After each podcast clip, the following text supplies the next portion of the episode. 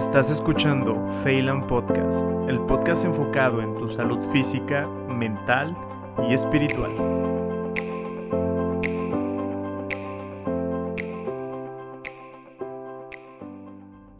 Esta es la segunda parte de la entrevista que tuve con mi amigo Héctor. Si quieres saber más de la conversación, te invito a escuchar la primera parte. Y si ya la escuchaste, muchas gracias. Ahora sí continuemos donde nos quedamos, donde nos comparte su experiencia con Dalai Lama que debe haber sido 2009, 2010, una cosa así, a un evento muy importante de Monterrey que es el eh, Encuentro de Valores, Encuentro Mundial de Valores, si mal no recuerdo es el nombre. Em, me hicieron el favor de invitarme como reportero y tal. Entonces yo, yo sabía que iba a estar el Dalai Lama. Yo dije, sí o sí, tengo que ir a la conferencia de prensa. O sea, no nada más a verlo, a verlo hablar en la conferencia, tengo que ir a la conferencia de prensa. Entonces había nada más dos posibilidades para Milenio. Me metí, quién sabe cómo yo no suelo ser tan así, tan, tan líder en ese, en ese aspecto de que me meto ahí, pero en ese caso sí dije, tengo que conocerlo. Y una de las razones por las cuales quería conocer al Dalai Lama, creo que la principal, bueno, además de que simplemente conocer al Dalai Lama ya, es algo... sí, sí, sí, pero era para ver si era de verdad. O sea, no en el sentido de que si existía o no, sino no, que todo lo que si, decía. Si el cuate, al ver, tú cuando ves a la gente en persona, ya te das cuenta si es neta, o sea, si es, ¿sabes? O sea, si es genuino o si está medio actuando tantito, o si tiene un poco de ego, si tal. Tienes que verlas en persona. Son como los artistas que escuchas sus canciones y los conoces. No, no es cierto. Sí, este vato, sí, no, como que no. Ajá. Entonces yo quería eso. para mí era bien importante y claro, además de poder, si tenía la oportunidad de hacer una pregunta, pues qué fregón. Entonces logro que me, que me den el pase de prensa para el, ya estaba yo feliz. Efectivamente voy y estoy en la segunda fila, en la segunda fila del, del salón de prensa empieza a hablar, da un comentario sobre lo que dijo y sobre Monterrey, sobre México y demás, empiezan las preguntas, ¿no? Eh, todo el mundo le preguntó, le preguntaban muchas cosas. Yo, yo tenía una pregunta muy, muy política, muy, muy de periodista, ¿no? Yo no quise hacer una pregunta profunda ni nada, como no sé por qué, o sea, me quise enseñar mi trabajo y, y le hice una pregunta muy periodística que creo que fue algo así, eh, algo así como si podía México aplicar el camino medio que aplica Tibet eh, estábamos en media, en, en, la mera inseguridad, ¿te acuerdas? La época... Eh, que sí, mi hermana estuvo allá, estudió en, la de los Tigres. Ah, bueno. Sí, y sí fue una época que... Mucha inseguridad, exacto. Del 2008 al 2012, una cosa así, estaba muy, muy feo. Entonces, yo le quería preguntar si el camino medio budista, que es un camino en el que pues, ni tanto que queme al santo, ni tanto que no lo alumbre, básicamente, eh, habría que explicarlo mucho más, pero eh, sí se podía utilizar también para México en el tema del, de la guerra, digamos, que se estaba viviendo. ¿no? Entonces, bueno, su respuesta fue, su respuesta fue muy política también. Su respuesta fue algo así como: eh, Yo no puedo hablar por México, yo conozco el caso de Tibet. Yo diría que sí, pero, pero habría que ver. O sea, muy amable, pero fue una respuesta también muy... Como contesta Eric, ¿no? Sí, sí. Algo Aunque, aunque el caso del Dalai Lama, más como político, porque fue, tiene un colmillo el Dalai Lama político también enorme, ¿no? Porque digo, es, ya no, pero era, era el jefe de, Estado y de gobierno de su, de su país en el exilio, del Tíbet que está en el exilio en, en, la India. Entonces, bueno, pero eso fue lo de menos. Al final de cuentas, la pregunta fue lo de menos. Lo más importante para mí fue cuando al final se acerca a saludarnos a los de la primera y yo de la fila yo me colé, ¿no? Entonces me colé en la primera fila y se acerca, empieza a saludar y dije, aquí es donde voy a notar, ¿no? O sea, quiero verlo a los ojos, quiero... Y empezó, entonces el cuate que estaba al lado de mí era un cuate chaparrito de mi estatura más o menos, ¿no? Este muy morenito y con ciertos rasgos, mm, los ojos un poquito rasgados, un poquito rasgados. O sea, muy mexicano, pero, pero con el ojo un poquito rasgado. Entonces, lo cuando lo saluda él, no, perdón, él estaba después de mí. Cuando me está saludando a mí, se me queda viendo y luego voltea y ve al que sigue y me dice, me voltea a ver a mí otra vez y me dice, parece tibetano, ¿verdad? Volteando a ver y se ataca de la risa conmigo. Eso ya, con eso. O sea, eso para mí fue, wow, este es un cuate, Este es un, este es un cuate normal. Y eso hizo que lo admirara 800% más, ¿no? Y dije, wow, este es un cuate, ¿no? Este, ahora tendría que ser un superactor para, para que realmente le saliera así, ¿no? Puede ser, también, también puede ser, ¿no? Y si, me, y si sí lo es, y si es un actor, pues me engañó muy bien engañado. Pero, pero yo creo que no, yo creo que sí es un cuate. O sea, yo creo que sí es un cuate normal, que resulta que tiene mucha experiencia en, en, un aspecto, que es el budismo y la meditación y demás, y que es un personaje que ha sabido también llegarle a mucha gente, ¿no? Entonces, eso hizo que lo admirara mucho más. Ese, ese contacto así, ¿no? Eh, que se riera como cualquier persona lo puede hacer, ¿no? Eh, no sé, eso, eh, entonces tengo una gran admiración. Siempre lo he tenido, pero eso lo confirmo. Eso simplemente lo Estoy lo- lo impactado. confirmo. los que, pues bueno, están escuchando me quedé con la boca abierta. Porque estoy viviendo todo lo que me estás ahorita eh, contando y espero que también todos los que nos están escuchando estén viviendo esto. Mm, bueno, o sea, ahorita esto que me comentaste y empecé a analizar que dices que actor o no. Creo que fue auténtico, ¿no? Sí, Igual lo que hemos estado leyendo y lo que hemos estado viviendo, mejor dicho, a veces buscamos una religión, una práctica, yoga, hasta sustancias, que ahorita la ayahuasca y todo este rollo, sí, sí, sí. que en podcast más próximos vamos a hablar de, de todo eso, pero quiere- queremos, sí, incluyo, queremos llegar a un estado como de "Ah, ya no hay dudas, ya soy perfecto, o sea, Encontré la respuesta de todo. o esa iluminación, queremos estar arriba, pero creo que estas personas están abajo. Sí. Hay una frase que escuché, bueno, que leí de una compañera que me compartió que dice, ser humano, por favor, tú que estás en la tierra, no se te olvide de tener los pies en el cielo. Tú que estás en la tierra. Ok. Después ahí la, la voy a publicar. Ah, para mí fue eh, todo esto que me estás platicando de estas personas y creo que todo lo- lo- lo- todos los que estamos buscando, ¿no?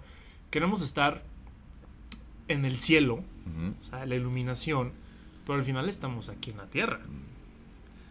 Pero nosotros no somos de aquí, somos de otro lado. Ya me estoy desviando del tema, pero es que traigo la, la cabeza acá muy, muy prendida Sí, sí, y el corazón así muy bien prendido. Es un que tenemos la idea de que queremos estar muy, a- muy arriba, queremos tener un nivel, pero estas personas son auténticas, al final son humanos, Eso. es la humanidad pura. Queremos tener los pies en el cielo y la cabeza en la tierra, o sea, estamos volteados al Sí. final de cuentas. Es que es una cosa como rara.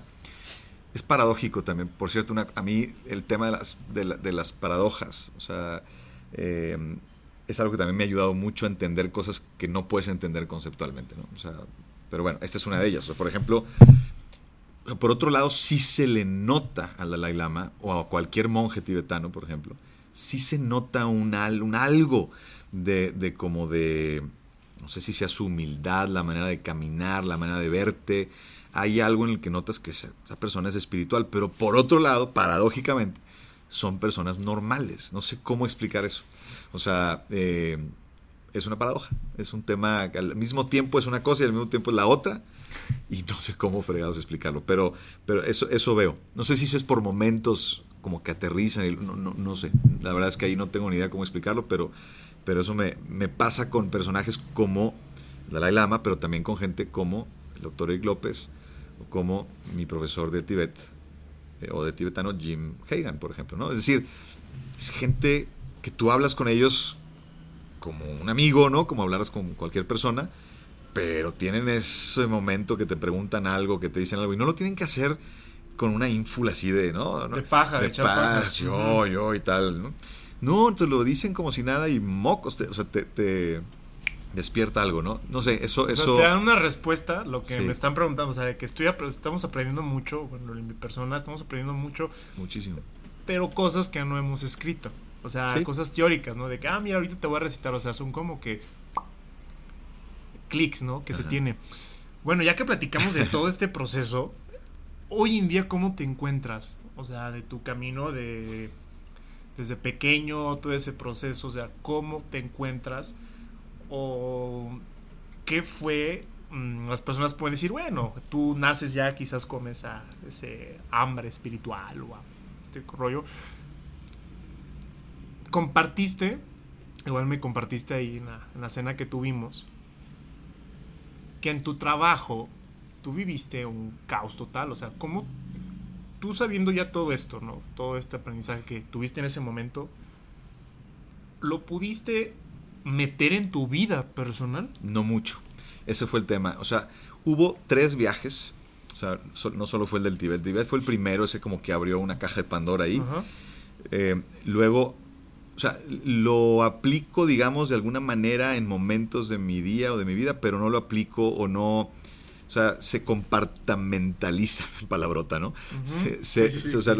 por un lado tengo eso, pero por otro lado tengo mi vida normal en el trabajo y, hago a un lado absolutamente el tema de, o sea, el estrés. Ajá, me eh, comentaste que pues, eh, tuviste un puesto importante y estaba... Sí, de mucho, de mucho estrés, desde luego, un puesto donde aprendí muchísimo, con gente valiosísima también, pero con mucho estrés, ¿no? Con mucho, mucho estrés. Eh, si estamos hablando del periodismo, si estamos hablando de... Eh, fui director de noticias, subdirector de noticias, digamos, porque no era de todo el grupo, pero sí en una parte importante. Fueron dos años y medio. Pero sí es un, sí es un estrés impresionante, ¿no? Estás todo el día, toda la noche pensando en el tema porque pues eres responsable de una pantalla por mucho tiempo y tienes varios jefes y, es un relajo porque son 50 personas que te reportan y tienes que estar al pendiente y, funges un poco también como recursos humanos hasta cierto punto. Eh, yo también a la vez tenía un noticiero, pero no le ponía tanta atención porque no quería un conflicto de interés en ese sentido. Entonces, en fin, o sea, sí es mucho, mucho aprendizaje, por supuesto, pero mucho estrés. no sabes manejar eso, eh, sí te cobra factura. Y vaya que me ha cobrado factura. Vaya que me ha cobrado factura en la salud. Entonces, eh, e, ese trabajo fue después de Tibet. Entonces, me dan... el, tema de la tele luego a veces dicen que es como una droguita, ¿no? O sea, yo, yo decía que ya no iba a volver a la tele. Había estado un tiempo de más chavo en un noticiero, pero regional. Luego ya pues voy a dar clases y me voy a Tibet y regreso. Y en eso surge el proyecto de Milenio Televisión, ¿no? Y me hablan para el proyecto y yo digo, claro, ¿no? este, porque además el proyecto está padrísimo eh, y, pues tenía mucha confianza además con, con, con, la empresa y demás. Entonces, bueno, pues claro, hago un casting, paso el casting y, y órale, a darle a las noticias, ¿no? Entonces, bueno, eso me, me, me trasladó a otra vez a otro mundo pues muy padre, la verdad es que me apasiona mucho la, también el periodismo, la información, es algo que me gusta, pero el estrés sí es muy fuerte y por mi personalidad y la manera en la como somatizo las cosas y demás, pues híjole, fue un rollo, ¿no? Este, entonces, pues bueno, durante todo ese tiempo, pues también, ¿no? el, estar, eh, trataba de alguna manera de pronto de meditar un poquito, de pero no era frecuente, no era todos los días, era de vez en cuando. Es como cuando vas al gym un día y luego no vas tres días y luego vas dos semanas, pues no sirve de nada, ¿no? O sea, de que vas al gym y te alimentas de la fregada igual, o sea, de que no hay como una... No hay una congruencia. O una conexión, podemos decir, una conexión. Y vas cuando se te da la gana y si no quieres ir no vas. Entonces, pues, de lo único que te va a servir eso es de que te vas a quedar adolorido el día siguiente y ya, no, no va a haber nada. Eh, eh, en cambio, si vas al, al menos con una frecuencia al gym y tal, pues ya lo mismo con esto, o sea, si no haces esto de manera frecuente, se te olvida, se te va, no, no, no funciona. Entonces sí pasó. Entonces me ha, me ha pasado, es bien chistoso, hablando de las señales, que en momentos así como de problemas, de, darle vueltas a cosas a la mente, de repente tengo un mail del profesor Jim, ¿no? Ah, caray, un mail de Jim. Entonces, en uno de los peores días de, del 2000 11, si mal no recuerdo, me llega un mail de Jim y me dice, te invito a otro viaje, ahora vamos a ir a la India, vamos a ir a la zona tibetana de la India, a la DAC se llama, este, los invito a que, a que vengan. Entonces, pues órale, pues vamos, ¿no? Entonces pedí dos semanas, que era dificilísimo, pedí dos semanas de vacaciones en... ¿Siendo director tú? Ya no, no, en, ese, entonces todavía no era director, ah, eso fue antes de ser director. Eso era como conductor de noticias, ¿no? Que, sé que hay como quiera mucho estrés. ¿no? Sí, sí, sí, claro. Pido las dos semanas, nos vamos dos semanas y es otra, ¿no? Es, otra semilla diferente. Eh, pasó otra cosa, eh, porque ya estaba yo en, la televisión, ya tenía un poquito esa, pues ese ego, ¿no? Siempre traté de ser muy aterrizado, pero pues como quiera, ¿no? Somos humanos. Somos humanos y al final de cuentas, bueno, aunque no era algo muy masivo, pues sí sales en la tele y algunas personas te ven, ¿no? Y alguna persona te dice cosas, ¿no? Entonces, bueno, a sabiendas de eso, mi profesor de repente me empieza a preguntar sobre eso en público, con la gente y todo, y me empieza a hacer reflexionar sobre muchos temas. En fin, no quiero eh, hacer el cuento tan largo, regreso de, la India y, otra vez vuelvo otra vez a la maquinaria, pero ya tengo otra semilla, ya tengo otra cosa ahí plantada. Entonces, Y en el 2018 ya había pasado por el tema de la dirección de noticias, ya había pasado por el 2016 ir a Estados Unidos, que fue una experiencia padrísima, donde también me di cuenta de muchas cosas. Hoy te cuento una anécdota de eso. Regreso a, Monterrey y digo, ahora sí, eh, esto está ya muy grave, ¿no? El tema de la, de la, del estrés. Eh, tuve una separación también de mi, de mi esposa. Regreso a... Todo se juntó. Todo se juntó, ¿no? se juntó todo. Hice cosas de las que no estoy de nada orgulloso, eh, de las que me arrepiento, de las que me siento culpable y que todavía estoy manejando la, culpa. Mi esposa es una persona eh, impresionante, increíble, es wow, ¿no? Es también una de mis mejores maestras de la, de la vida, ¿no? Eh, y bueno, y mi hija ni se diga, pero pero bueno, a mi esposa le tengo más tiempo de conocerla. este, eh, entonces, bueno, pasa, se junta todo y llega un momento en el que eh, vuelve a llegar el mail de Jim, ¿no? vuelve a llegar el mail de Jim. No, pues te invito a un último viaje que voy a hacer. Porque o sea, van tres. esta es la tercera. Te invito a un último viaje que voy a hacer porque me voy a jubilar. Vámonos a Myanmar. Yo, ¿qué es Myanmar? no, porque algo había escuchado. ¿Dónde está ese país? Ni me acuerdo. A mí, Myanmar, Myanmar, que es la antigua Birmania. ¿no? Que oh. a mí me gusta la geografía y aún así no, me acordaba muy bien dónde estaba Myanmar. Tuve que checar ahí el mapa a ver si pues está ahí por Vietnam y por Laos y en esa zona del sureste asiático. ¿no? Vamos a Myanmar, es mi último viaje, ya me voy a retirar, los invito a ti y a mi esposa. Eh, y fuimos los dos, estábamos separados, fuimos los dos. Y fue eh, un viaje genial en muchos aspectos. El tema central ahora del curso era la muerte. Hablamos sobre la muerte imagínate cómo pegó eso. Además, era el último viaje de Jim y Jim también traía unas ondas él mismo. No, no, no, bueno, fueron muchos sentimientos. Eh, entonces regresamos de Myanmar y ahí sí dije, bueno, esto ya es, ahora sí lo quiero agarrar como una señal. Entonces yo quiero... La tercera es la vencida. Es la vencida. Quiero, quiero ahora sí descansar un poco, ¿no? Quiero descansar un poco, entonces decidimos irnos a Mérida, volvernos a juntar. Estamos juntos de nuevo. Qué romántico, ¿eh? O sea, este podcast para que veas. Este capítulo está buenísimo, o sea. Sí. Yo creo que. Eh, yo creo que es la primera vez que lo digo así como en público, ¿no? No sé si. A ver si no me regañan. Pero. Se lo vas a compartir, ¿eh? Sí, claro, claro, Por, supuesto, por supuesto. No, no, sí. Eh, en fin, pues. Eh, nos fuimos a Mérida, ¿no? Nos fuimos a vivir a Mérida. Eh, yo dije, a ver, buscaré trabajo por ahí a todo esto había empezado también una consultoría en orientación vocacional.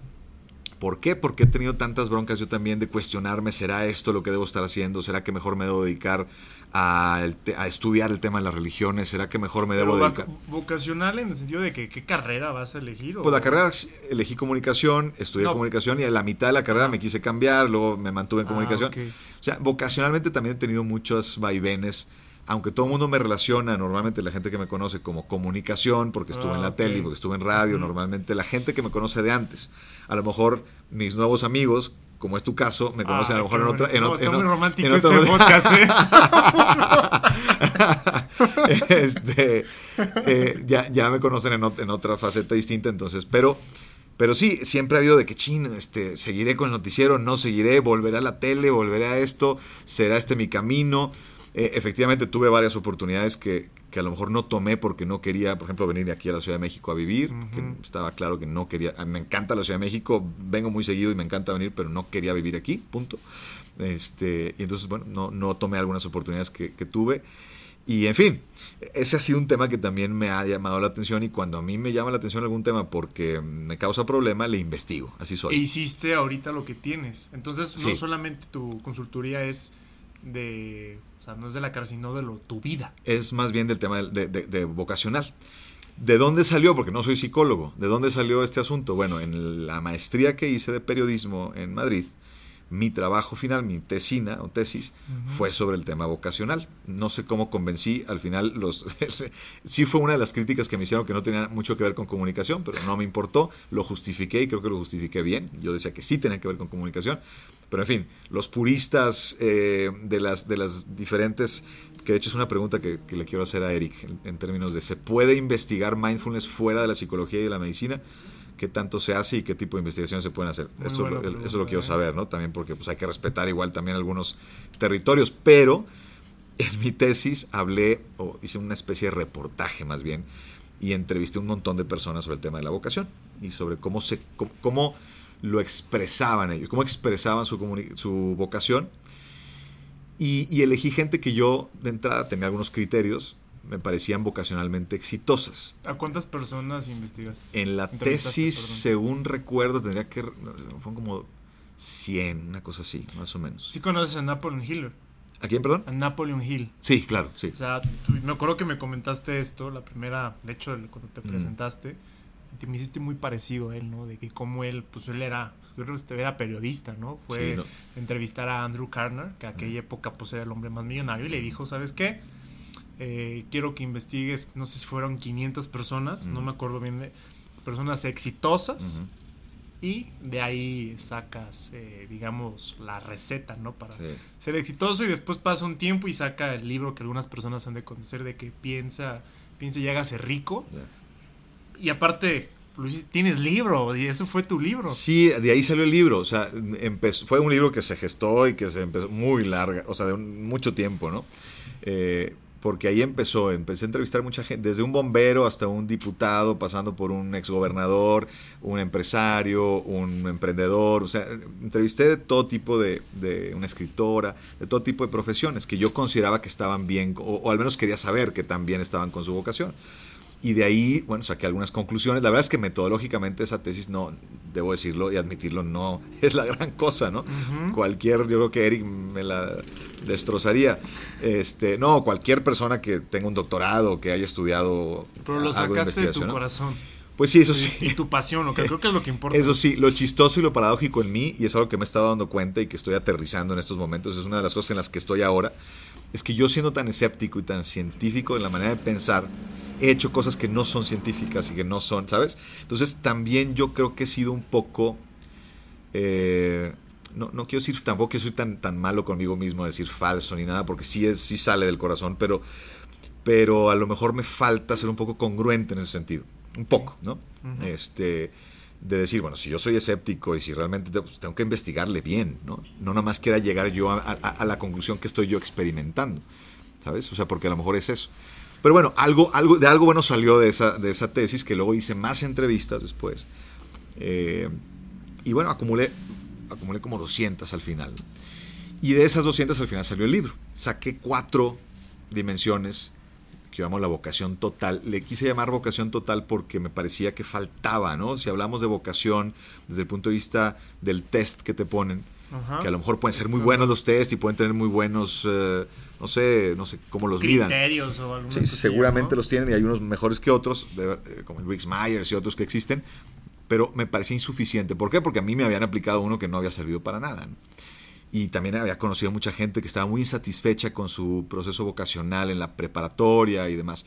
Pero no nada más eso, mucha gente insatisfecha en después de la carrera y en sus propios trabajos y después de sus trabajos y qué hago con la vida, ¿no? Y creo que esa es la pregunta, bueno, esta cuestión yo la he tenido, todos la han tenido, he escuchado, y tú que me estás escuchando, que nos estás escuchando, eh, pasa en el lado de la medicina, ¿no? O veo compañeros de que se meten, o sea, se la pasan estudiando y está atrás, pero después salen y dicen, ¿y ahora qué hago? Y terminan haciendo otra cosa que, por ejemplo, yo, hay personas que me están diciendo, yo soy, soy estudié para mí, soy médico. Oye, ¿qué onda? ¿Ya te crees andas en la radio? sí me explico, o sea, digo, es que no sé, hay algo que, no sé, a ver, sígueme compartiendo. Sí, no, eh, al final de cuentas es, eh, o sea, es un proceso lento, pero al final saqué como hay unas dimensiones, que dije cuatro cosas en común que tienen estas personas, que estas personas que, ¿Cuáles son? Paz, número uno. Paz, o sea, paz interior, paz, eh, al decir paz, creo, y eso es algo que tengo que investigar, pero creo que me estoy refiriendo a mindfulness, eh, en, parte, ¿no? al menos informalmente, al menos sin que se den cuenta, al menos hay algo ahí de eso. No quiero no puse esa palabra en mi libro, no me atrevo todavía a poner esa palabra incluso en los cursos que doy y demás, pero sí aplico cosas del, del mindfulness. En fin, paz, pasión, obviamente, es la más normal, es la más conocida, es decir, te apasiona lo que haces, eres bueno para lo que haces, encuentras un equilibrio entre lo que eres bueno y lo que te gusta, porque, porque a veces no es lo mismo. Luego, compasión, Compasión. compasión, es decir, te, estás, te sientes parte de, y como parte de, conoces lo que tú puedes dar a los demás, humildemente dar a los demás, y eso te realiza, ¿no? Eso te, te da, te da una realización Una especial. satisfacción como de Sí, exacto. un respiro tan solo. lo que estoy haciendo me, me completa, me estoy... O sea, ahora, puedes estar con mil retos y broncas y demás, pero al final te vas a dormir en la noche diciendo, Ajá. estoy en lo que debo estar. Te vas a ver lo que puedes decir. Ahorita me muero Y todo está perfecto. y tú está perfecto. Correcto, va, Ay, va qué- por ahí. Y finalmente la acción, la cuarta. La acción es la, la- la que menos me gusta a mí. Ah, eh. Pero Sí, o sea, la verdad, porque soy muy filósofo, o sea, digo, filoso- andamos filosofando mucho y andamos... sí, compartimos. Pero a la hora, bueno, hay que chambear. Y hay que chambear y hay que pagar impuestos. Y hay que, y hay que comer. Así, así me, me dice eh, mi mamá. Ajá. Que le digo, ay, mira, pues que regreso de una plática, ¿no? Regreso de grabar un podcast. Pero yo me siento y me dice, ah, muy bien, ¿y qué onda? ¿Cuánto ganaste? Claro. Y yo, ¿cómo? ¿De qué? Pues sí, también tienes que comer. Así me dice mi esposa también. de Y digo, a mí, a mí, a mí, háblame de dólares. "Oh". Y sí, o sea. Y tienen razón. Y sí, tiene toda la razón. Tienen razón, porque si nos quedamos en la paz, pasión y compasión, pues qué padre, ¿no? Pero pues, como decía mi abuelo paterno, primero comer que ser cristiano, ¿verdad? este, si no comes, pues no puedes hacer nada. Entonces, claro, es la última adrede. Es la última dimensión adrede porque si no empiezas a tergiversar cosas, entonces si no nos sirve de nada ganar dinero y que te vaya bien si no tienes paz, pasión y compasión. Y igual compartiendo aquí del lado de, yo comparto del lado de los médicos, ¿no? Tengo muchos compañeros o conocidos que solamente se van por acción. Sí, bueno, mucha gente. Mucha gente, Sí. pero yo lo cuento al lado a, a ámbito médico, que Sí. entran a estudiar medicina Ajá. por la acción nada más, la, la feria. A mí, a ver, yo, yo quise preguntarte porque a mí me da mucha curiosidad saber, ¿de veras hay médicos que no tienen vocación de, de- de médicos? Me, me- me cuesta mucho trabajo. eh, eh, Es, pero a mí me interesa el tema, ¿no? Híjole, ya me volteaste esta entrevista. A ver, a ver. a ver, Este, va. Sí, sí, sí, sí. eh, Mm, mira, ¿Tú conoces médicos que tú digas no tiene vocación de médico? para ser neutral, y real, real, no sé, Ok. eh, no sé cuál sea la experiencia que esas personas, eh, lo que los haya llamado. Mm, Entonces, cada quien yo creo mejor preguntarle yo directamente a esa persona, oye. Y lo que yo he visto en algunas personas a través de que me han dicho, que tengo me he ido a, ta- a tal lado a estudiar, tengo tal maestría, tal subespecialidad, ya me fui a Harvard, ya me fui a... O sea, están bien económicamente, Ujú. Están tristes. Ya. Sí. O sea, no, yo ahí no creo que sea que cumplan las otras tres. Están tristes. O a veces quizás se ve con el trato, como tú mencionaste ahorita, de Daria Lama. Ujú. Han sido pocos los médicos. Y yo recuerdo, y son personas que amo, o sea, maestros míos. Incluso conocí a una a un, y cuando estaba preparándome para la carrera de medicina, eh, fui con una persona que me capacitaba, me preparaba para el examen de admisión. Ujú. Él ya falleció. Ujú. Él ya falleció. Se llama el maestro Barbosa. Que en paz descanse. Él fue la primera persona que yo conocí en mi vida que amaba lo que hacía. Era una persona que creo que estudió químico farmacobiólogo, pero pues, estaba empapado y hacía cursos. Cobraba 50 pesos la hora. Tenía Ok. sus, sus las personas, pero daba una clase con tanto amor. Sí, se quedaba las horas suficientes, te explicaba 3, 4, 5, 6, 8 las veces, o sea, y te daba esa confianza. Y al final, eh, ya en el proceso que yo me fui a estudiar, regresaba a platicar con él. Y me daba consejos de vida. Incluso me dolió mucho cuando falleció. Cómo me gustaría que él pudiera escuchar estos, estos Me podcasts. imagino. Entonces, mm, él no es, no era, yo pensé que era médico, pero no, No no, era. médico, era un, tenía otra cara, químico farmacobiólogo. Sí. Y pues del lado de los médicos que yo conozco, pues puedo llegar a la conclusión que, pues no. ¿no? A veces nada más se meten con la idea de un estatus, ¿no? De el ego, de más papeles, más títulos. Mm, tú lo puedes ver a veces a algunos médicos con el trato de los pacientes. Ahorita me estabas comentando, ¿no? Lo que decía tu abuelo materno. Paterno, en este caso paterno. Sí, primero comer que ser cristiano. ¿no? pero lo que me ah. es de grabar de que le decía al médico de que no soy un... Ah, sí, sí, ese es el otro abuelo, sí. Que cuando, cuando, él estaba enfermo le decía exactamente a los doctores, oye, no soy un estómago. O sea, no, no, ¿sabes? Soy una persona completa con otras cosas, completa. Veme como persona, no me veas como un estómago, le decía al gastroenterólogo. Entonces, pues sí, hay, hay, hay doctores que también por experiencia de repente, pues parece que te ven como solamente su, su especialidad. Sí, o, de que, ah, mira, esto es para la letra del carro, hay que meterlo a cobrar con todo respeto. Sí, sí, sí. Pero ah, somos seres humanos. Qué fuerte eso, ¿no? Y, se puede. O sea, o sea, yo entiendo que es difícil, yo entiendo, o sea, que, que está recibiendo pacientes todo el día, los que se, los que se dedican a eso, es complicado. Y, sí, claro, estás en piloto automático. Exacto, y hay días en que te vas a sentir aburrido, mal y que vas a estar enojado y demás. Pero yo no sé, yo pienso que eh, para los médicos tiene que ser una para todos, para, todas las profesiones, pero, pero en especial, pero la medicina es, tiene algo de especial. Eh, yo creo que yo pensaba, ¿no? Era mi, hipótesis era que, que, ese tipo de profesiones eran mucho más proclives a que la gente se apasionara realmente y tuviera más lo que yo llamo vocación total. Luego empecé a ver que a lo mejor no necesariamente, y tú más o menos me lo confirmas, que no necesariamente, pues, ¿no? No necesariamente. Sí, al final yo creo que eh, somos humanos antes de médicos, antes de, periodista, antes de director.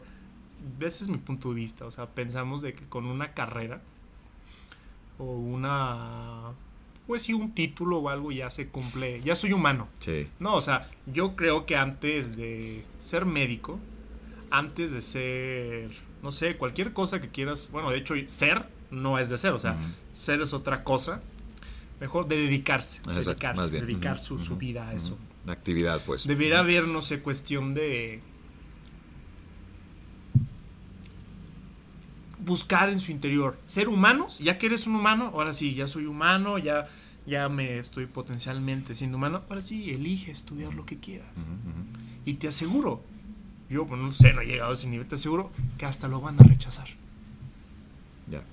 Es que ese es el tema. O sea, empiezas con la paz. Empiezas tranquilizándote, caray. O sea, la cantidad de ruidos que tenemos en la, en la mente es, increíble. Es, normal, pues, pero es, y cada vez más. Ruidos estoy hablando cuando hablamos de la vocación, pues presiones familiares, o, lo que tú percibes como, como presión familiar, porque puede ser que ni siquiera exista. Tú a lo mejor la percibes que es una autopresión en donde... ¿Qué van a decir de mí? Exacto. Yo quiero que, no sé, mis padres estén orgullosos de tal cosa, o yo quiero que o los tíos, o las tías, o los primos, o los amigos, o lo que quieras, ¿no? Eh, en fin, ruidos de cómo te ves a ti mismo, ruidos del ego, un montón de ruidos que hay que de alguna manera, pues, primero observar. primero observar. Detente. respira. observa, y procede. Y ah, claro. sí nos lo aprendimos, sí lo tenemos, sí lo tenemos al tiro.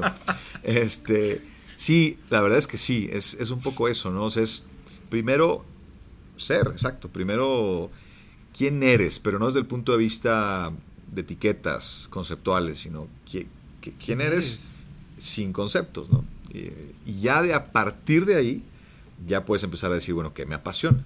¿Qué me gusta? ¿Para qué soy bueno? ¿En qué cosas puedo aportar después a los demás? Y luego, ¿para qué me necesita el mundo? ¿no? Y luego cómo le voy a hacer para vender eso que necesita el mundo. Entonces todo ese proceso es el proceso que yo llamo vocación total y eso, eso es un círculo virtuoso que va dando vueltas y no, no para nunca porque de pronto estás en la acción y puede ser que se te olvide la paz de repente. De repente flaqueas de una de las cuatro patas de la mesa de la vocación total, ¿no? Entonces a lo mejor pues, tienes que detener, respirar, observar y proceder, ¿no? Volviendo a aplicar el tema, eh, la analogía, pero vuelves a la paz, entonces vuelve a ver qué está pasando, o sea, otra vez el ego, otra vez las presiones, otra vez estoy trabajando para que me vean. Pasa mucho en todos los, eh, los ámbitos, digamos, laborales, ¿no? En los gremios, ¿no? Ah, el, yo, pues el gremio periodista, ¿no? Me pasaba mucho, y lo sigo viendo con mis colegas y todo, que de repente trabajan para hacer la nota o la pieza para que la vean sus colegas periodistas y les digan qué bien te salió. Pero se nos olvida que la nota o el reportaje o lo que está haciendo es no es para necesariamente para los periodistas, para la gente que no es periodista. Entonces, pues ¿para quién estás trabajando? Nunca se me olvida que una vez un amigo arquitecto, me yo le dije, oye, me gusta mucho un edificio en Monterrey. ¿no? dije, me, gusta mucho ese edificio. Me dijo, no, no te puede gustar. ¿Por qué? ¿Por qué no? Pues porque yo te estoy diciendo que no te puede gustar. Está mal porque esto y esto y esto y esto. Le dije, bueno, o sea, me estás diciendo que está mal estructuralmente. No, no, no, está mal en el diseño, porque, ok, yo te estoy diciendo que a mí sí me gusta, ok. Y él eh, seguía que no me puede gustar. ok, tú estás hablándole a tus amigos arquitectos, yo no soy arquitecto, yo te digo que a mí sí me gusta. Y si yo soy, o sea, si tú me dices un tema estructural, ok, va, eso sí, ahí sí te la compro, ¿no? Porque tú eres el arquitecto, yo no, tú sabes, yo no, ok. Pero si estamos hablando de algo para lo que tú trabajas al final de cuentas. Estás trabajando para la persona, para, la persona que te pidió el, edificio, ¿no? Y a lo mejor hay mucha gente que le encanta ese edificio y mientras esté bien construido. Claro, sí, sí, sí, sí. Porque tú dices que no está bien. Una cosa es que me dijera no me gusta, eso hubiera estado hubiera estado yo más tranquilo con un no me gusta. No, no me dijo no me gusta, está mal que me gusta, no me puede gustar. Entonces ahí se nos olvida. Yo también muchas veces he dicho, o sea, no, ese canal o ese, eh, ese periódico no está bien, porque, bueno, pero a lo mejor está dirigido a, una audiencia, claro, a una audiencia específica. Yo incluso también aprendes, ¿no? A, respetar a la audiencia y demás. mira, y fíjate, al final somos humanos, porque también pasa con los médicos. A veces de que, quinto pero. ah, no, pues un tal. Mm, la persona está bien. La persona salió.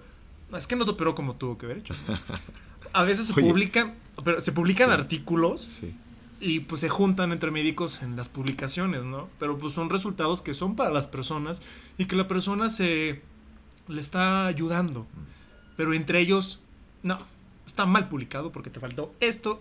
¡Puta madre! Perdón, pero. Ajá. Entonces, es, o suturaste. ¿Quién te suturó? Pues ya cerró, mi O sea, sí me explico. La persona se siente satisfecha.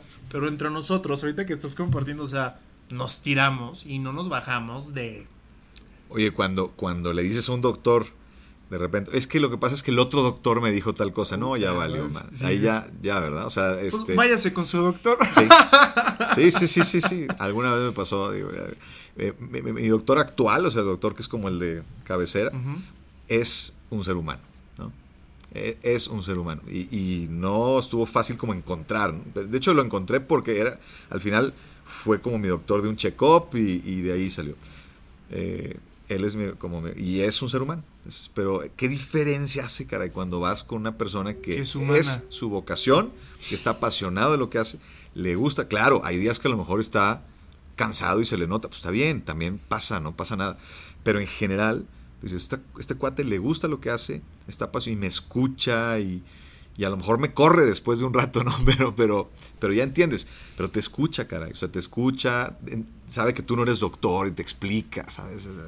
En fin, se nota cuando alguien está en vocación total. Y gente así es la que la que entrevisté y es la que me, me dio pistas de, cómo es eso. Entonces creamos un método. Fíjate, pasó una cosa muy interesante. Un alumno de mi primera generación, porque di clases en la, en la UDEM, la Universidad de Monterrey, como 12 años más o menos. Luego en el TEC también, yo, me gradué del TEC, pero di más tiempo eh, clases en la, en la UDEM, luego también el TEC, pero en la UDEM, mi primera generación de comunicación, un alumno se acercó conmigo y me dijo, oye, veo que te interesa lo de la vocación porque hice un documentalito un documentalito que, este, pues muy casero, ¿no? Pero hicimos un, documental, este, bueno, digo casero porque fue, digo, no, era el gran presupuesto, pero el documental lo hizo, lo hizo una productora muy buena que se llama Imagix, ah, de, un, de, un amigo que es un fregón para el cine, que hizo una película después y todo, y quedó muy bien. A lo que ¿Y está en redes? No, no, hay que, lo, lo, quiero subir, lo que pasa es que también queríamos como extraer hacerlo como más cortito. Es un documental muy largo, es como de otra época, ¿no? Ah, son, son talking heads, ah, son gente hablando. Está muy bien producido, está bien hecho, pero, pero bueno, a lo mejor queríamos como hacerlo un poquito más digerible, ¿no? Ahí hay varios de los que entrevisté, de hecho en ese documental hay varias personas, varios, de hecho algunos murieron ya, de los que entrevisté y que consideraba vocacionalmente exitoso. Está padre porque te dicen ahí parte de su, como, no quiero decir secreto, pero parte de su experiencia. De su vivencia. De su vivencia. Entonces, bueno, este alumno se enteró de eso y me dijo, quiero hacer prácticas contigo, prácticas este, profesionales de, la universidad. Y me ayudó a hacer otro documental que, la universidad quería que le, hiciéramos de otra cosa. Y, luego entonces descubrí que a él también le interesaba mucho el tema de la vocación. Él había vivido de otra manera porque él es, se llama David Pérez, eh, es eh, de familia de médicos. Su papá es médico, su abuelo era médico, que su bisabuelo también. Entonces él es David Pérez IV y él no quiso ser médico. Entonces, imagínate el tema de la presión y de los ruidos en la mente. No porque su papá no lo apoyara, que sí lo apoyó, sino pues, imagínate él, imagínate él. Esto lo platico porque él lo platica de manera pública, ¿no? Este, de hecho, está en su libro. Él escribió un libro que se llama La oveja negra, los secretos para elegir tu carrera vocacional. Y ahora es mi socio. ahora es mi, mi principal socio este, tengo socios, él y, otra persona también que, que, está más en la parte más administrativa, pero él, él eh, digamos, empecé con él el negocio, David. Y, y bueno, eh, esto es muy interesante porque cuando empezamos a trabajar con lo de los documentales y eso, empezamos a platicar, hoy tengo varios escritos, tengo estas entrevistas, yo le decía, y, él me decía, yo también, profe, tengo, no me ha podido hablar de tú, por cierto, y ni, que le lleve tantos años, le mando un saludo si escucha este, este podcast, pero nunca me ha podido hablar de tú y me hace sentir viejo y no es cierto que le llevo tantos años, le llevo... No, es el respeto. Le llevo, no, pero bueno. A mí también me dicen ahorita, dime de tú, No, bueno, te hacen sentir bien, pero bueno, está bien. Este, sabio, sabio, sabio. Ah, bueno, la, cosa es que, bueno, un, un, tipazo también, de esas también, de esas personas en la vida que te encuentras y wow. Eh, y fue mi alumno y ha sido mi maestro en muchas cosas, ¿no? En fin, eh, en esas pláticas dijimos, bueno, hay que escribirlo. ¿Cómo le hacemos para cada quien escribir su libro que queremos escribir y que no nos ponemos de acuerdo? Hay que hacer algún mecanismo, ¿no? Ayudarnos en alguna manera. Dijimos, bueno, ¿qué te parece si nos mandamos un avance cada viernes? Y lo revisamos. Yo reviso tu avance, tú revisas mi avance. Y eso nos parece, sí, pero pues igual y no lo vamos a hacer. Hay que hacer una apuesta, algo que nos duela. Una cena, no, una cena no está fácil, pues te la invito, ¿no? Perdí, ok, perdí, te picho la cena. No, no, algo más. Pues resulta que eh, David le va a la América, ¿no? Mucho, muy le va a la América. Yo soy tigre también, muy tigre. Entonces ok, ¿qué te parece si tú no me envías el, avance a tiempo, a tal hora? Tú te vas a tener que poner, en el caso de David, una camisa de chivas y te voy a hacer una sesión fotográfica para Facebook, ¿ok? Y viceversa, si yo no le mando el, este avance a, tiempo, yo me tengo que poner una camisa de los rayados y me va a tomar unas fotos para Facebook. Bueno, no fallamos ni una vez. O sea, entonces es muy apasionado. Sí. Los dos, ¿no? ¿no? fallamos ni una. Hubo algunas veces que tuvimos casi que aplicar el bar, ¿no? Porque no estaba tan claro si fallamos o no, pero, pero era por poquito, entonces no. Pero no fallamos y de veras, y terminamos los libros. Cada casi al mismo tiempo él hizo el suyo y yo el mío y los publicamos. Este, nos, los publicamos, nos hizo el favor Grupo Milenio de publicarnos, que por cierto, que, o sea, estoy muy agradecido por eso. Eh, y, y, lo publicaron. Y, este, y bueno, yo la verdad es que lo escribimos para, para escribirlo, o sea, para tener el libro y usarlo para la, para la idea que traíamos de una consultoría. Al final hacemos la consultoría ya con los libros y los libros pues empiezan a vender más o menos bien, sobre todo cuando vamos a ciertas pláticas o a talleres y tal. Y nos sorprende que el hecho de que sí se están vendiendo, sobre todo el de él, el, el libro de él es, es, se vende mucho en las librerías, ¿no? La gente está buscando el tema de la carrera, más que de la vida en general, ¿no? De la carrera. Entonces. No, pero eh, deja que acabe la carrera y va a hacer la vida. o sea, sí, pero, la parte uno Pero como que no sabes dónde buscar, ¿no? Porque cuando, no sé, eres papá de alguien o mamá de alguien y tu hijo trae broncas vocacionales porque no sabe qué carrera estudiar, vas a la librería y dices, ¿tienes algún libro de orientación vocacional? Entonces ya te dicen, aquí está, es este. Ah, Pero cuando no sabes qué hacer con tu vida, ¿tienes algún libro para saber en qué trabajar? Ah, no, pues vete a otro, no, no sé. Entonces, está, o sea, mi categoría de libro está más difícil. Es, como, no, no es, es como otra categoría distinta, aunque es, o sea, parece que es distinta, pero es de vocación también. Oye, qué perrón, ¿eh? Y así fue como aplicamos una técnica de acción al tema de la vocación. Nosotros mismos nos aplicamos una, y esa herramienta de la acción la decimos como un ejemplo cuando hablamos de la acción. ¿no? Sé creativo para, para, para, hacer las cosas cuando, cuando tienes una pasión. O sea, estaba clarísimo que nos apasionaba el tema, que estábamos tranquilos en ese sentido, que sabíamos que era por ahí, que teníamos ganas de compartirlo con la gente, que realmente de corazón queríamos compartirlo, pero no sabíamos cómo hacerle. Se nos ocurrió eso y funcionó. Y se nos ocurrió también pues llamarle a una herramienta de la acción en esas cuatro este, dimensiones. No, pues me estás dando a mí una consulta súper. o sea, ya todos los que están escuchando, ¿eh? No, Héctor, en serio, muchas gracias. No. Todo esto. Nos podemos aquí irnos. Sí, no, bueno. Todo el día. Tú me tienes Ya, que, yo, pero yo encan- No, tú- yo tú me tienes estoy. que callar porque. No, yo, no, tú te- yo te caí y después yo empiezo a hablar. Sí, esa es la cuestión. Ya para concluir, Héctor. ¿Qué consejo? No consejo, sino a través de tu experiencia. ¿Qué le puedes decir a todas estas personas que nos están escuchando de la cuestión? Y no me digas que aún no resuelves tus problemas porque no todo lo que estás... A veces estamos tan centrados picando una piedra que no vemos la. que no que te olvidas que estás haciendo una catedral. Quizás tú estás viendo la piedrita y ¿dónde le pico? Y aún me falta. No, es que uno, pero hazte como hasta hazte camino para atrás, pero sin que te atropelle un carro, ¿no? Como este Gaudí. Precisamente. ¿no? Precisamente como Sí. él, él se pasó, se hizo para Sagrada atrás. Familia, sí. eh, lo que quiso la Sagrada Familia. Ajá.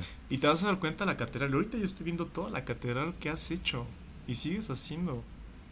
O sea, toda esa eh, duda que dices del apego que tienes del, ese, eh, de ser escéptico. Qué bueno que se hace así. Porque has hecho todo esto. porque si no tuvieras ese apego, entre comillas, no estuviéramos aquí platicando. Hoy grabando esto. Yo ese es en mi, en mi punto de vista. Entonces yo veo todo lo que estás haciendo, todo lo que estás compartiendo, tu vida, no manches. Mi, mil respetos. Aquí entre toda la audiencia te digo mi, respetos. A pesar de toda esta experiencia que tienes, ¿qué, ¿qué les puedes decir a las personas a través de su vocación de vida? Híjole. em, yo creo que una de las cosas que me he dado cuenta es que como parte del proceso vocacional, es, la gente es lo más importante. ¿no?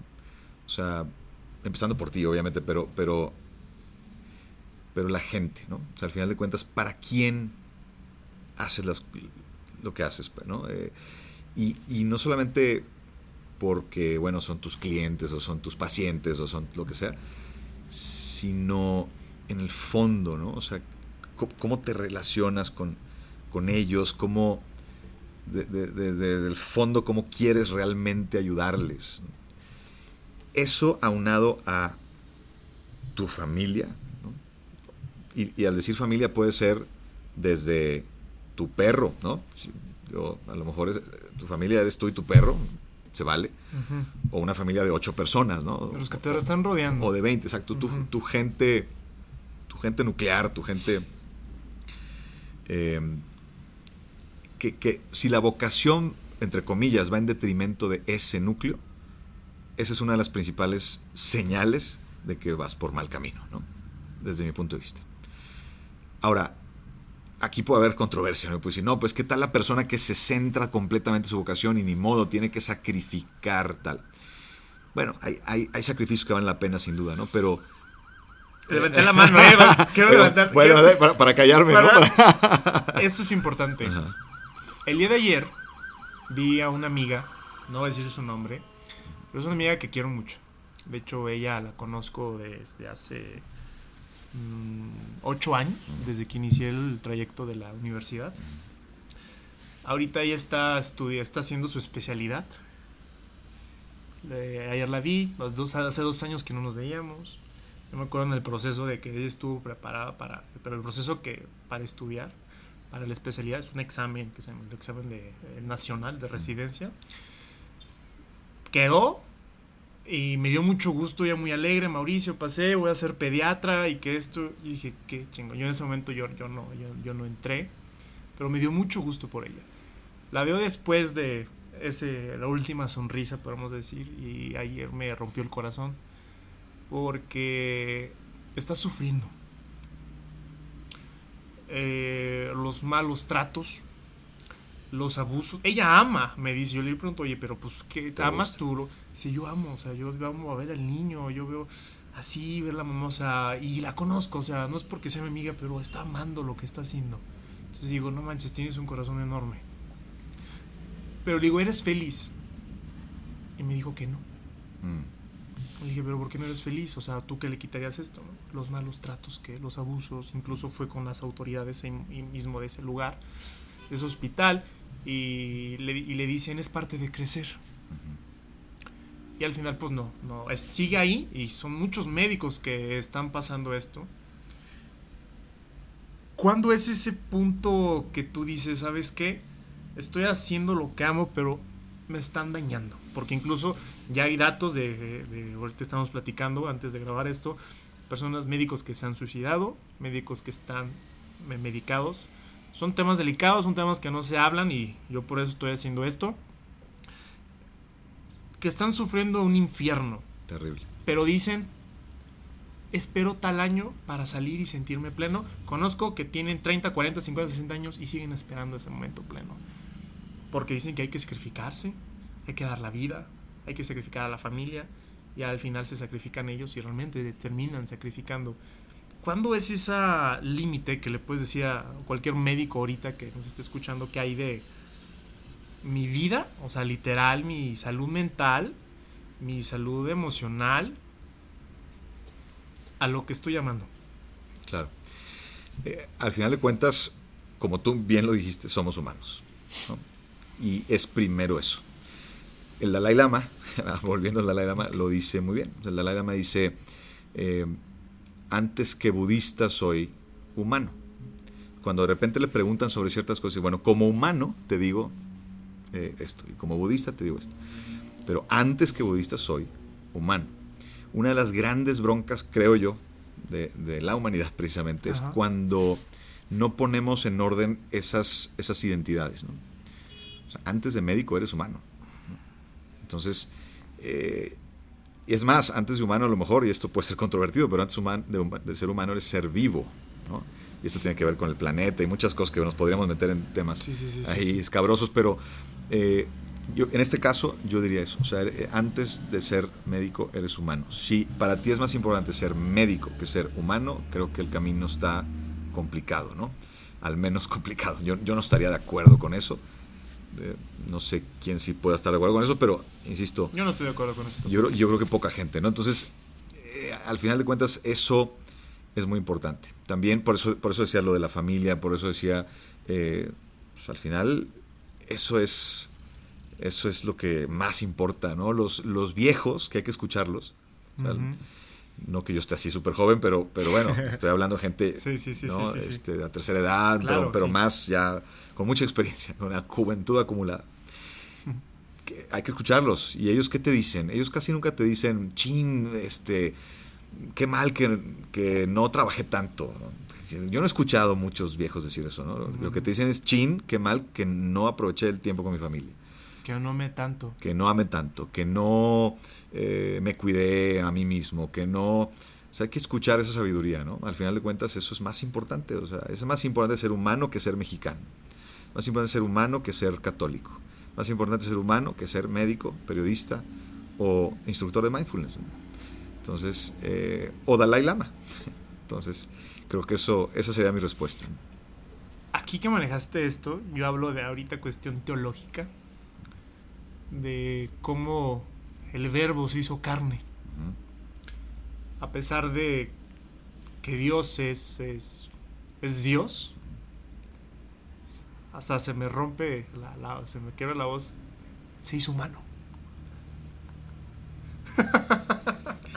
o sea, ahorita que dices eso de que a través de las escrituras y que he podido leer y, meditar es... Es un símbolo poderosísimo. Sí, o sea, de que... Bueno, para mí, yo sé que para mucha gente es, y respeto, respeto mucho la realidad que, que implica para muchos, para mí es un símbolo, pero no deja de ser fuertísimo. Algo fuerte, realmente que, o sea, aunque tú no creas o lo que sea, tú me estás escuchando, eh, es un, creo que un símbolo realmente de amor. totalmente, que a pesar de que tú eres Dios, eres el verbo que todo lo hizo. Y no, no, es, poderosísimo. se crea el mundo, si no sé, Y eres humano. se, hizo humano. A pesar de que era Dios. Y a veces hay médicos, hay profesionistas que buscamos ser dioses antes que humanos que ni siquiera vamos a alcanzar a ser un dios. Sí, sí, claro, claro. Qué fuerte, Héctor. No manches, o sea, esto se puso muy bueno y. Sí. Y, y qué bueno, que me acabas. Tú eres una señal. Ahorita yo estoy pasando un proceso también de. ¿Qué hago en sí? Entre comillas de Cuando mi vida. tenga mi podcast te voy a invitar a que me, lo- Ah, me lo platiques. Ya, ya, ya me, ya me inspiré. Sí, Para que- para porque tienes. Ajá, yo tengo. eh, leí por ahí que hay más.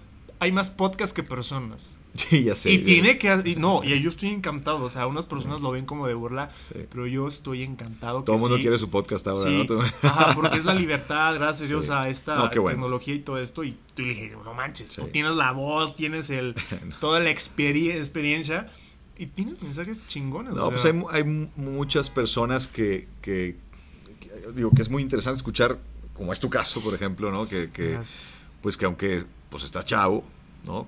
Pero ya traes un kilometraje interesante en Pero del en bueno. aspectos. Sí, del, del- del buen- claro, claro, del, Del buen- bueno. kilometraje del bueno. O no sé. O, en el próximo o- o- o no, episodio. sí, sí, sí. No se pierdan uno de mis podcasts, ahí vamos a ver a qué nos referimos con, Con kilometraje, kilometraje. bueno. o qué significa bueno y qué significa ¿Qué- malo. Ah, ese es otro, ¿no? Sí.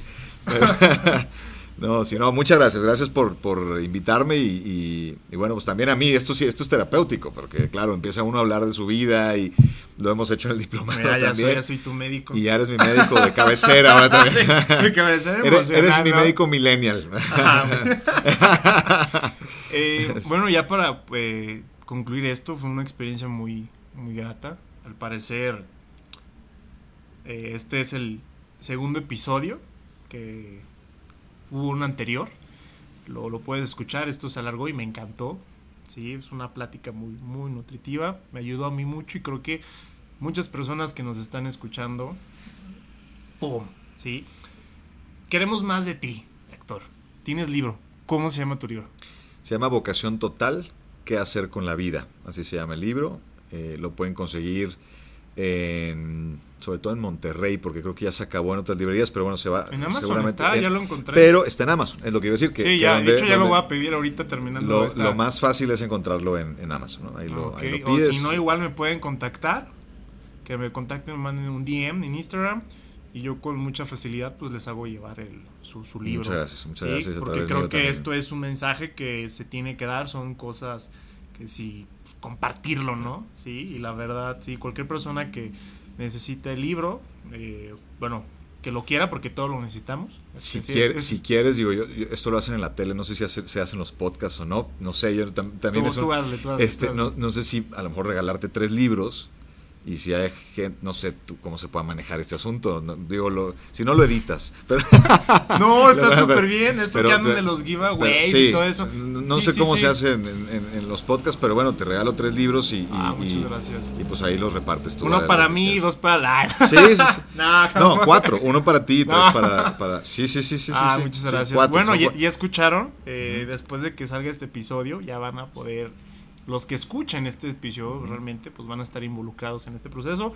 Eh, ya los que saben, me pueden seguir mis redes sociales, que es Mauricio T Vida 1 en Instagram. Y así vemos quién se quedó hasta el final. Ajá, ahora, sí, realmente, ¿Verdad? ahora sí vemos quién, si quién- se quién queda- se quedó al final. ¿Quién aguantó todo el, ¿Qui- quién aguantó todo el proceso? Sí. todo el show igual estoy y estoy eh, en YouTube como Mauricio T Vida igual ahí subo todos los podcasts Héctor ¿cuáles son tus redes sociales? ¿qué onda? Pues tengo que meterme más a ese tema porque he estado como muy... Les tengo cierta aversión, pero bueno, principalmente estoy en Twitter, pero ya también muy poco. Eh, ¿cómo ahí estás? como Estoy como arroba Héctor Diego en, en- en Twitter, está fácil. Ok. Arroba Héctor Diego. ya yo creo que ya cuando salga esto ya ya vas a tener Instagram Ojalá, a ver. no si- ya ya Pues ya, ya tengo, pero no lo uso, entonces... este- entonces hay que usarlo porque ahí te acá Bueno, abajito bueno. abajo van a salir las, las redes sociales Sí.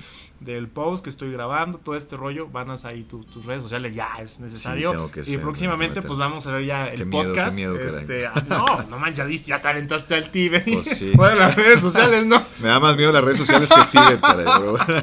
Ya estás Es en que- tu interior, carnal. Sí. Entonces, eh, bueno, muchas gracias. Ya para finalizar esto, pues te agradezco que hayas escuchado estos dos capítulos. Estos dos capítulos. Realmente muchas gracias. Espero que te haya servido. A mí me sirvió de, de, de maravilla. comparte, recuerden compartir, que el mensaje se, se difunda, es lo importante, no los mensajeros, sino el mensaje, que es lo más valioso que hay. Yo siempre he dicho que esto que yo digo no viene de mí, porque yo al final hablo pura babosada, sino viene de, siempre he dicho, de Dios, la iluminación que nos puede estar dando, de dar toda esta información, que es lo más importante. Entonces, muchas gracias por escucharnos. Héctor, gracias una, mucho. Una, una frase que, te gustaría. No, agradecer. ¿no? Estoy muy agradecido por, por, la oportunidad, porque así también eh, es, es eh, una oportunidad para mí también de, de, expresar esto y de, y bueno, como te digo, muy terapéutico y, y, felicidades por tu trabajo. muchas gracias. Felicidades también por, por este podcast, por lo que estás haciendo, por lo que he escuchado de tus participaciones en, en, el diplomado. Instituto Mexicano de Mindfulness, comisión, por favor. Instituto Mexicano de Mindfulness, métanse, véanlo, eh, vale la pena, métanse algún, de, repente webinars en donde dan información. Ah, sí, son gratis, gratuitos. son gratis, métanse, escuchen al doctor Eric López, eh, que es una, gran persona, como ya lo dijimos. Y, y, de veras, yo que soy escéptico, les puedo decir, o sea, confíen, porque de veras, si, si analicé, si chequé, y tienen muchas bases, no es no es una cosa improvisada, ¿no? es, es, un instituto serio y, y, corazón y pasión tiene creo que todas las la cuestión de la los elementos, los elementos. Bueno, muchas gracias por escuchar un nuevo episodio en Payland. Muchas gracias y que Dios te bendiga.